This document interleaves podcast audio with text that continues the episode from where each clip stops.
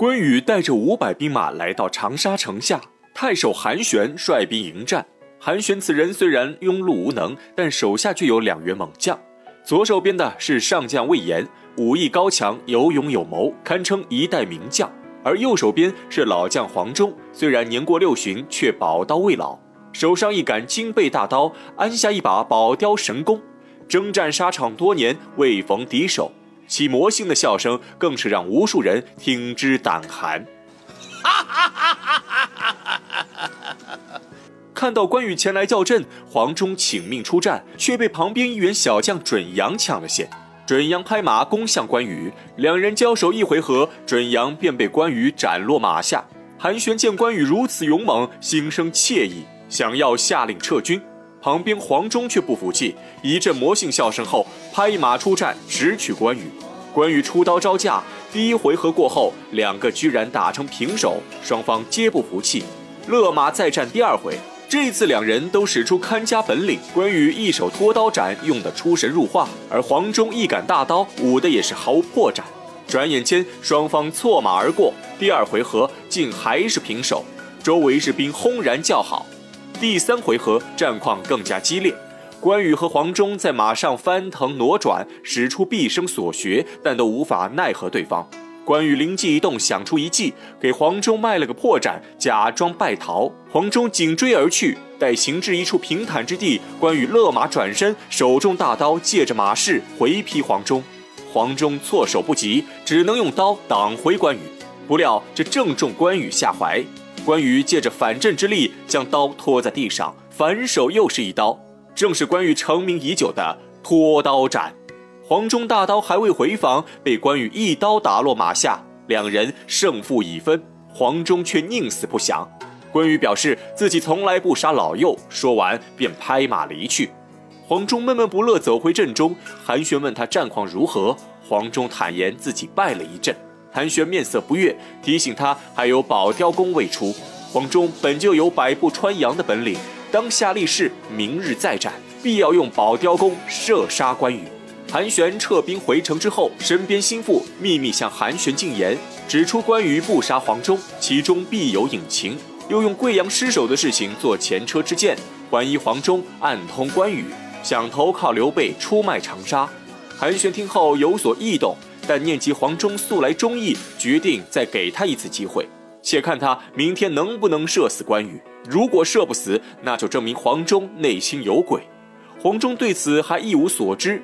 次日，两军阵前对垒，黄忠拍马迎战关羽，两人缠斗数个回合后，黄忠假意不敌关羽，弃刀而逃。关羽在后面紧追不舍。此时，太守韩玄在一旁急得如热锅蚂蚁，大喊让黄忠放箭。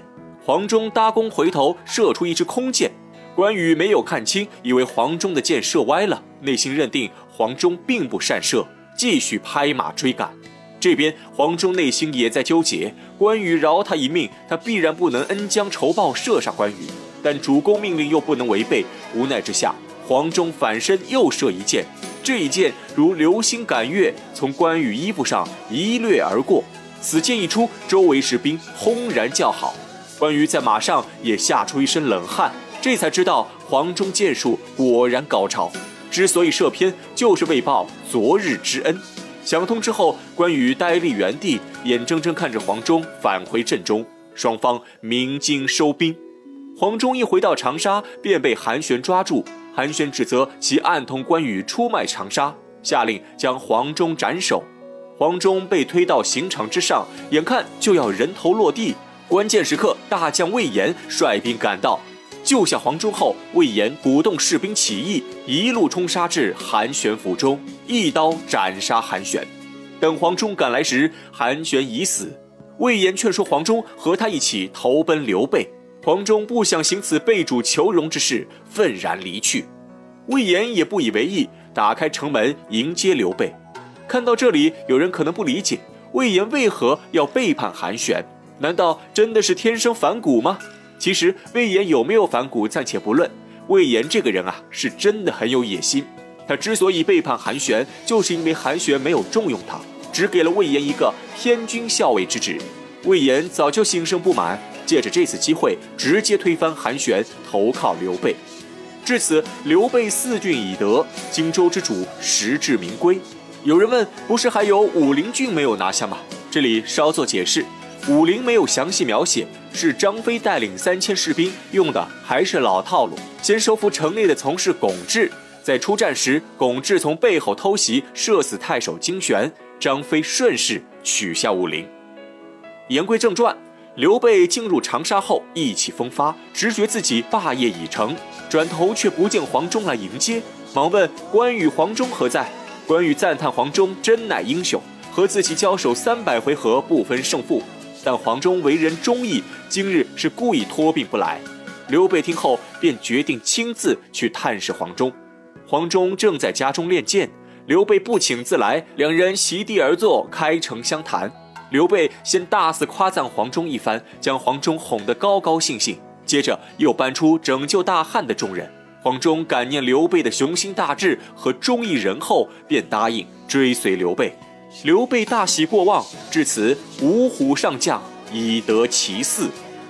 这边魏延初次面见刘备，本以为会受到重用，不料诸葛亮一见到他就下令将其斩首。魏延不知其意，惊慌求饶。